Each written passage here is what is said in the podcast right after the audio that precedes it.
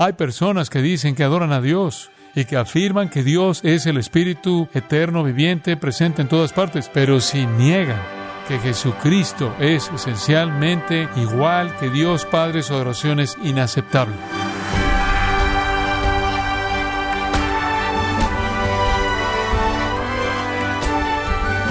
Le damos la bienvenida, gracias a vosotros, con el pastor John MacArthur.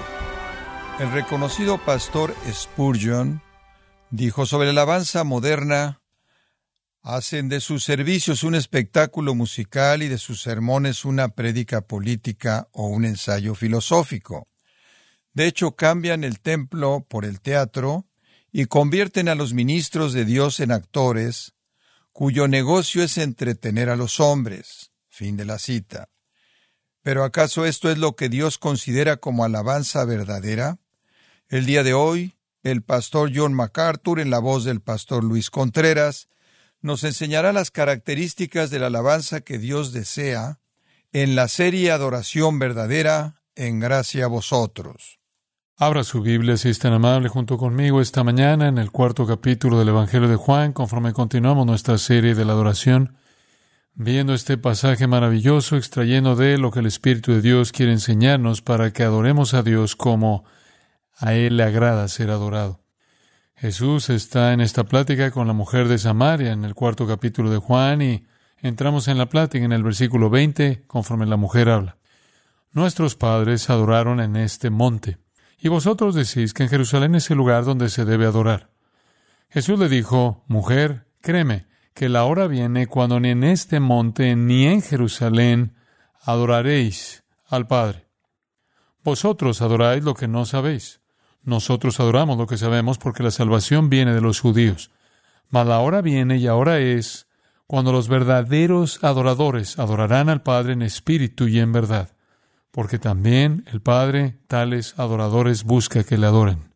Dios es espíritu, y los que le adoran en espíritu y en verdad es necesario que adoren. Ahora, la palabra clara que sale de este texto es que Dios busca adoradores verdaderos. Dios busca aquellos que lo adoren a Él de una manera que sea aceptable para Él. Y hemos estado notando en nuestro estudio que la adoración es el tema de la historia. La adoración es el gran tema que va desde Génesis hasta el final de Apocalipsis. La adoración está en el corazón mismo y el alma y el núcleo de todo el plan de las edades. Dios creó todas las criaturas que Él creó para adorarlo. El hombre se rebeló y Dios busca traer al hombre de regreso al punto de la adoración verdadera. Ese es el propósito del plan redentor. Ahora, al entender la adoración es importante que tengamos una definición. Y así comenzamos nuestra serie con una definición simple. Adorar es dar honor a Dios. Dar honor a Dios. Esa es una definición muy simple, pero eso realmente lo dice. Varios puntos clave surgen de esa definición. El primero es que la adoración es dar. La adoración es dar. Estamos tan orientados a recibir que es difícil para nosotros, creo, entender eso.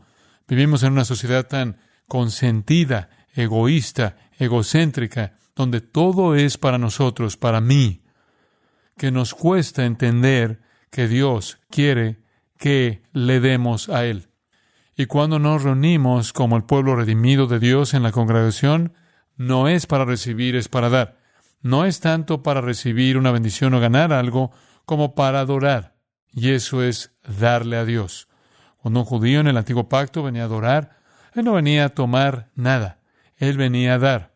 Él daba una ofrenda, él no solo daba dinero como estaba prescrito, sino que ofrecía un sacrificio sobre el altar. Todo giraba en torno a darle a Dios. Y esa es la esencia de la adoración, es darle a Dios, no recibir. La adoración también, como notamos en nuestra definición, está en contraste con el ministerio. El ministerio es aquello que fluye de Dios hacia nosotros. La adoración es lo que fluye de nosotros hacia Dios y nos proporcionan un equilibrio muy hermoso. Como en el Antiguo Testamento hubo un profeta que nos habló desde Dios, había también un sacerdote que habló a Dios en nombre del hombre. Y esas dos cosas siempre se mantienen en equilibrio. Entonces debe haber ministerio, debe haber adoración. Notamos, creo que también la última vez, que la prioridad siempre esté en la adoración. Aunque hay equilibrio entre el ministerio y la adoración, la adoración es la prioridad. Los ángeles que vimos en Isaías 6 tenían seis alas, cuatro relacionadas con la adoración, dos relacionadas con el servicio. Marta estaba sirviendo y María estaba adorando, y Jesús dijo que María había escogido la mejor parte. La adoración es la prioridad, es lo que le damos a Dios.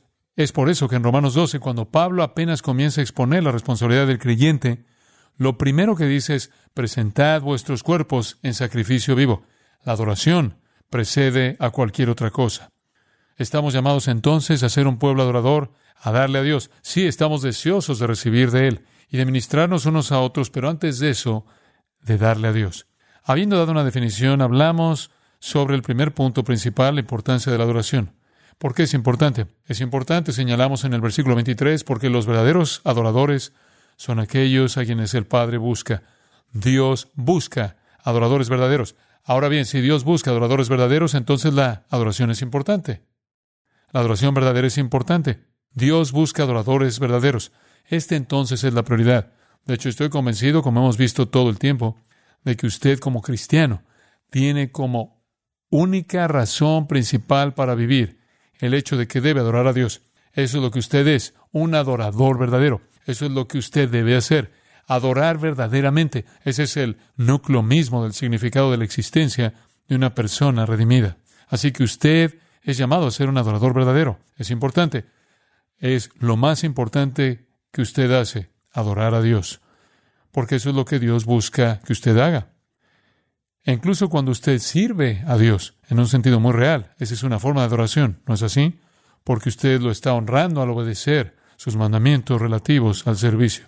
El segundo punto primordial que vimos fue la fuente de la adoración. Y la fuente de adoración, de nuevo, en el mismo pensamiento, el Padre busca a los tales para que le adoren. La fuente entonces es la búsqueda del Padre. Y yo creo que es una búsqueda eficaz, es una búsqueda redentora. Es, por así decirlo, para usar el antiguo término teológico, una búsqueda irresistible. Dios está trayendo a su reino adoradores verdaderos. Y cuando un individuo es redimido, esa es la transformación que lo convierte en un adorador verdadero. En el Nuevo Testamento somos redimidos para adorar. Somos hechos adoradores verdaderos. Por eso dijimos que tal vez la mejor definición de un cristiano se encuentra en Filipenses 3.3, donde dice allí que somos los que adoramos a Dios en espíritu. Esa es una definición clásica de un cristiano, un adorador de Dios, un adorador verdadero. Y Hebreos 10 dice ya que Cristo nos ha redimido, ya que su sacrificio nos ha perfeccionado, ya que hemos sido llevados a la presencia de Dios a través de un camino nuevo y vivo, acerquémonos. En otras palabras, la respuesta a la redención es la adoración. Acércate a Dios y ofrécele la alabanza que merece su nombre. Somos redimidos para adorar, por lo tanto, el terreno, la base o la fuente de la adoración es nuestra salvación nuestra redención. Entonces la importancia se ve en los adoradores que Dios busca. La fuente de la adoración se ve en Dios redimiéndonos y salvándonos con ese fin. Ahora el tercer punto que vimos es el objeto de la adoración, el objeto. Y vimos eso, ¿no es cierto?, en varios versículos. En primer lugar, el versículo 21 dice adorar al Padre. El versículo 23, nuevamente, dos veces, adorar al Padre. Y luego el versículo 24, Dios es espíritu. Entonces debemos adorar a Dios y Dios se nos define en dos términos. Primero como espíritu y segundo como Padre. Primero como espíritu, segundo como Padre.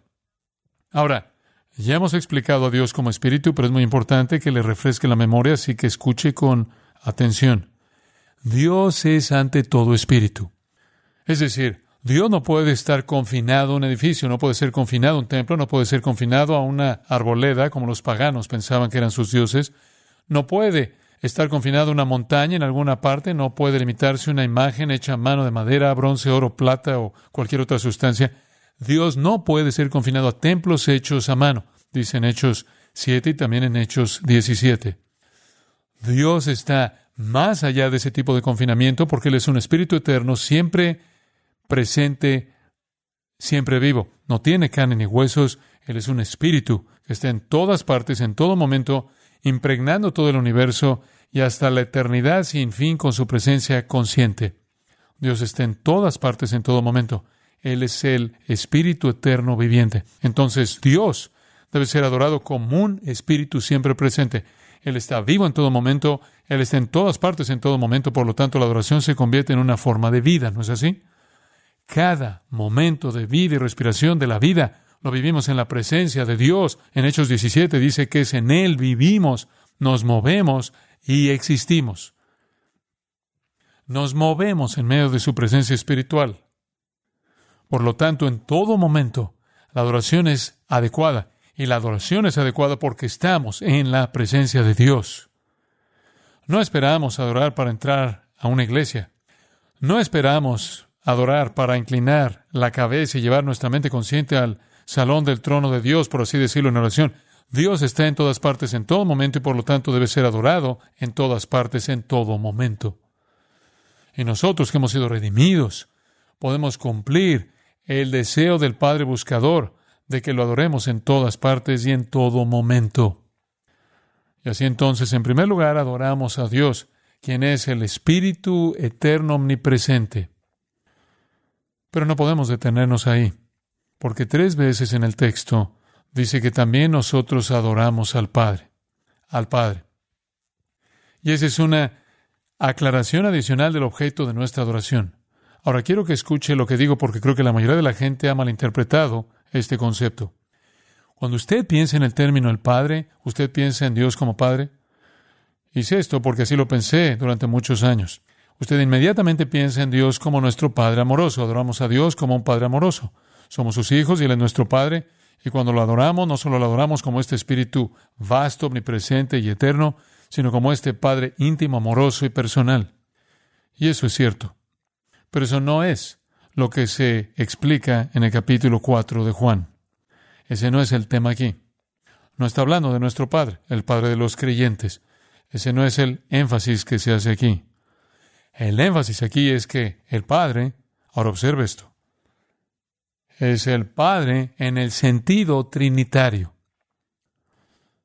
Dios es Padre, Hijo y Espíritu Santo, ¿verdad? Tres en uno. El triángulo, la Trinidad. Padre, Hijo, Espíritu Santo. Es en ese sentido trinitario que Dios es designado aquí como el Padre. No es primordialmente en relación con nosotros como sus hijos. Es su relación esencial dentro de la Trinidad. Ahora, Él es entonces presentado aquí, ahora observe esto muy cuidadosamente, como el Padre del Hijo y el Hijo es el Señor Jesucristo. Esto es muy importante. De modo que cuando usted adora a Dios como espíritu, usted lo adora también como Padre, no solo el Padre en un sentido vago de toda la humanidad, como dirían los liberales, sino como el Padre del Señor Jesucristo. Y usted no puede adorar a Dios aparte de esa designación. Ahora usted dice, bueno, ¿qué significa todo esto? Sígame y verá. Ante todo, en primer lugar y sobre cualquier otra cosa en el Nuevo Testamento, cada vez que se habla de Dios como Padre, es como el Padre de Jesucristo. Creo que en 70 veces Jesús le habla a Dios y cada vez que se presenta ante Dios dice Padre, excepto una, cuando estuvo separado en la cruz y dijo, Dios mío, Dios mío, ¿por qué me has desamparado? Cada dos veces lo llama Padre. Es único dentro de la Trinidad que Dios es el Padre y el Hijo y luego el Espíritu Santo. Y esta es una designación intertrinitaria. Ahora permítame mostrarle lo que significa. No es que cuando Jesús dice Padre, el énfasis no es que Él es un hijo en su misión, como un hijo podrá someterse a su padre, aunque eso es cierto. El énfasis es que Él es un hijo en igualdad de esencia, como lo es un hijo con su padre. ¿Entendió eso? Está hablando de la igualdad de esencia. Él es el Hijo y Dios es el Padre, lo que significa que ambos son la misma esencia. Si yo soy un hombre y soy un hombre de la raza y la tribu y la gente y la generación y toda la genética que han entrado en mí, tengo un hijo, mi hijo será lo que yo soy. Es igualdad de esencia. Y eso es el corazón y el alma de la relación que Jesús expresa constantemente con el Padre. Él está enfatizando la igualdad de la esencia. la unidad de la naturaleza.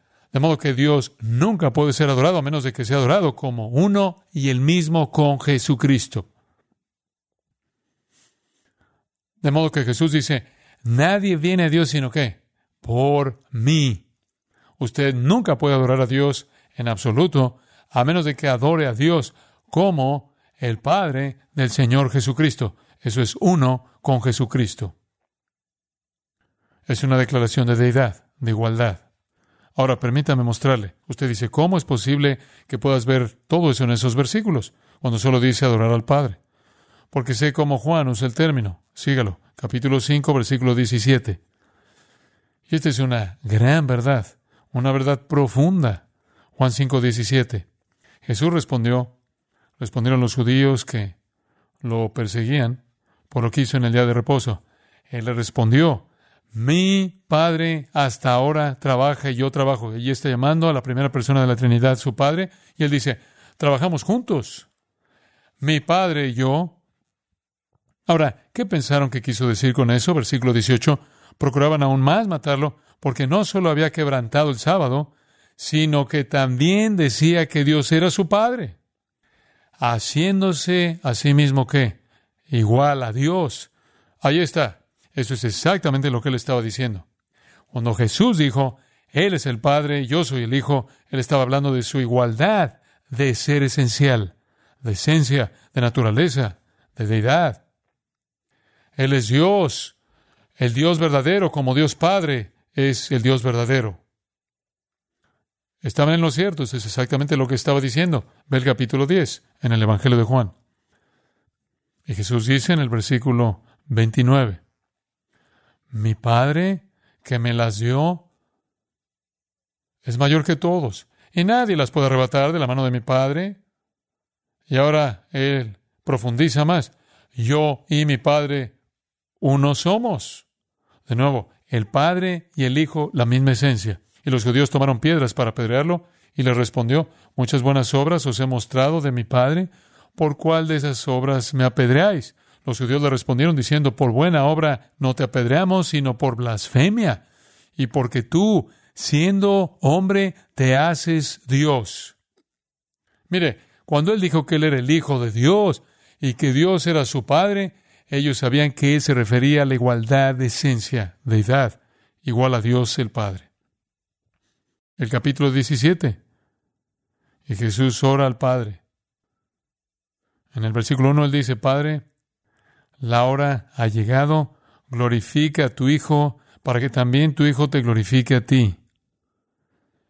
Como le diste potestad sobre toda carne, para que dé vida eterna a todos los que le diste, y esta es la vida eterna, que te conozcan a ti, el único Dios verdadero, y a Jesucristo a quien has enviado. Él se equipara a sí mismo con el Padre, y esa vida eterna es a través de conocerlo a Él, tanto como es conocer a Dios. Y en el versículo 5 dice, glorifícame contigo mismo. Y en el versículo 5 dice, glorifícame contigo mismo con la gloria que tuve contigo antes de los tiempos de los siglos. Devuélveme esa gloria plena anterior que yo conocí antes de la encarnación, la que es merecida. Él era igual a Dios y el Padre y el Hijo es la declaración de su igualdad. En Mateo capítulo 11 solo mencionaría otro versículo y hay más que podría mostrarles, pero estos son ejemplos. Mateo 11, 27. Jesús dijo, Todas las cosas me son entregadas por mi Padre. Y nadie conoce al Hijo sino el Padre. Ni nadie conoce al Padre sino el Hijo, y aquel a quien el Hijo se lo revele. Y aquí en ese pasaje maravilloso, el Señor está presentando nuevamente la unidad esencial, única del Padre y el Hijo. Hay una intimidad y conocimiento entre el Padre y el Hijo que no está disponible a ninguna percepción humana. Son uno, son uno. Ahora escuche. Puede regresar a Juan 4 si gusta, cuando Jesús llama a Dios Padre. No es nuestro Padre, lo que él tiene en mente es su Padre. Y es una declaración flagrante y directa de su deidad, su igualdad. Y es por eso que él dijo en Juan 14, que no le leí, pero simplemente citaré, si me has visto, ¿has visto a quién? Al Padre. El Padre y el Hijo son uno. Bueno, ¿por qué estás haciendo todo esto, John? Solo por esto ahora escuche con mucha atención. Hay personas que dicen que adoran a Dios y que afirman que Dios es el Espíritu eterno, viviente, presente en todas partes, y lo están adorando.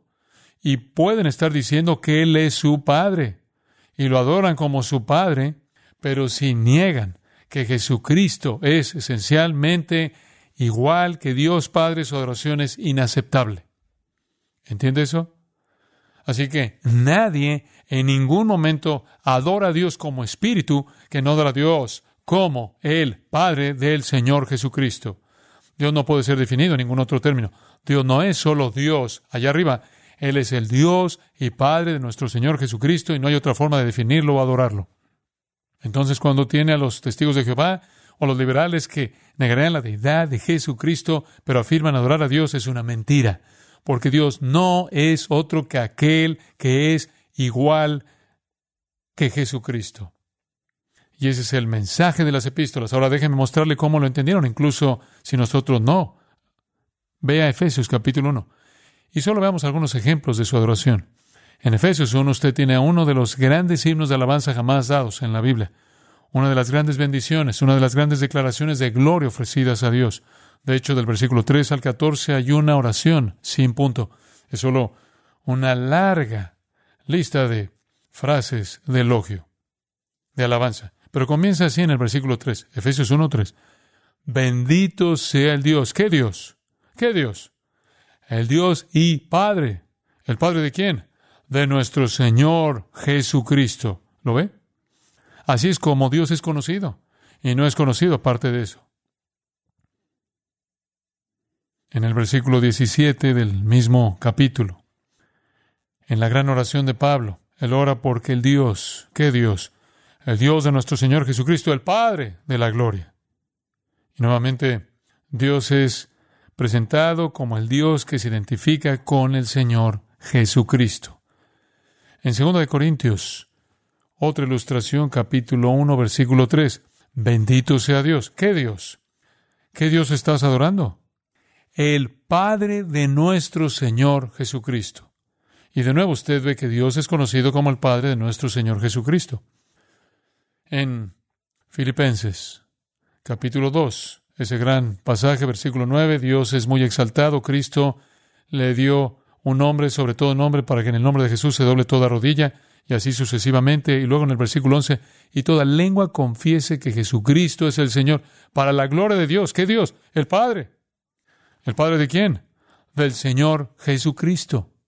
Esa es la única forma en que Dios puede ser conocido.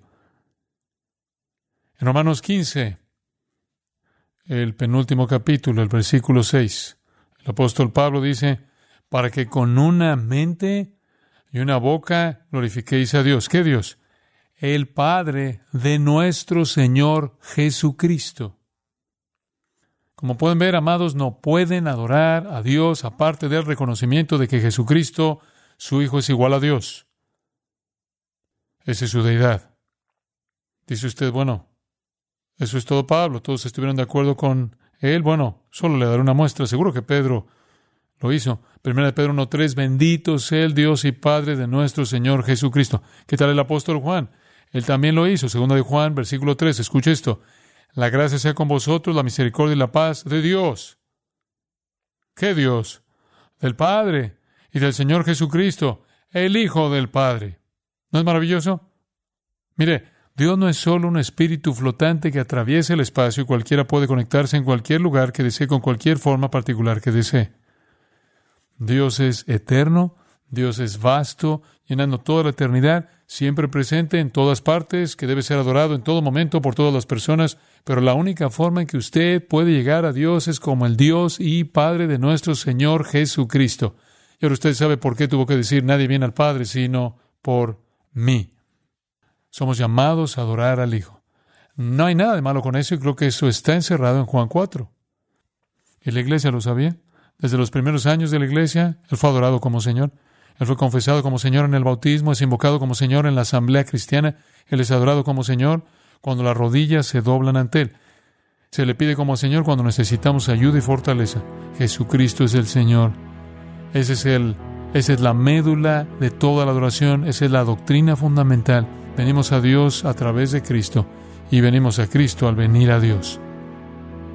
Mire, cuando Tomás cayó de rodillas después de la resurrección mirando a Jesús y dijo, Señor mío y mi qué, Dios. Él sabía exactamente que le estaba cumpliendo con la perspectiva adecuada de adoración. Dios debe ser adorado, pero solo puede serlo si Él es percibido como uno y el mismo con su Hijo, quien también debe recibir el mismo honor que recibe el Padre. Entonces solo le digo eso porque usted no puede adorar a Dios aparte de Jesucristo.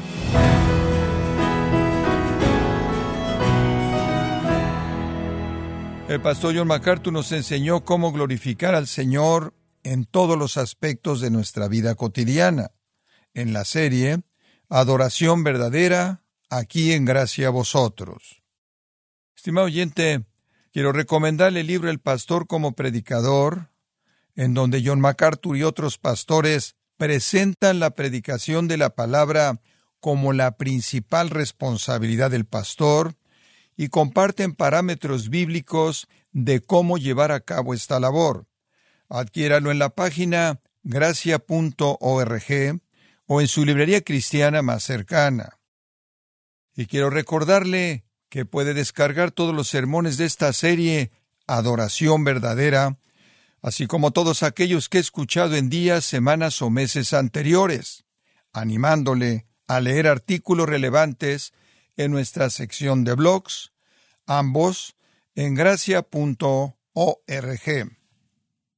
Si tiene alguna pregunta o desea conocer más de nuestro ministerio, como son todos los libros del pastor John MacArthur en español, o los sermones en CD, que también usted puede adquirir, Escríbanos y por favor mencione la estación de radio por medio de la cual usted nos escucha en gracia a vosotros. Es importante conocer no solo el país y ciudad de donde usted nos escucha, sino también la radio. Para quienes contactan nuestro ministerio por primera vez, pueden solicitar una copia del mensaje de promoción sin costo alguno, un mensaje por oyente únicamente. Si usted vive en los Estados Unidos o Puerto Rico, escríbanos a Gracia Vosotros, P.O. Box 4000, Panorama City, California 91412. O puede escribirnos a través del siguiente correo electrónico radio arroba bueno, en nombre de John MacArthur y el personal de este organismo, queremos darle las gracias por su tiempo y sintonía y queremos pedirle que no deje de orar por este ministerio, como también por la estación de radio por la cual usted nos escucha de lunes a viernes. Este es su amigo Miguel Contreras, invitándole a sintonizar nuestra próxima edición para que juntos continuemos desatando la verdad de Dios un versículo a la vez no se lo pierda, aquí en Gracia a Vosotros.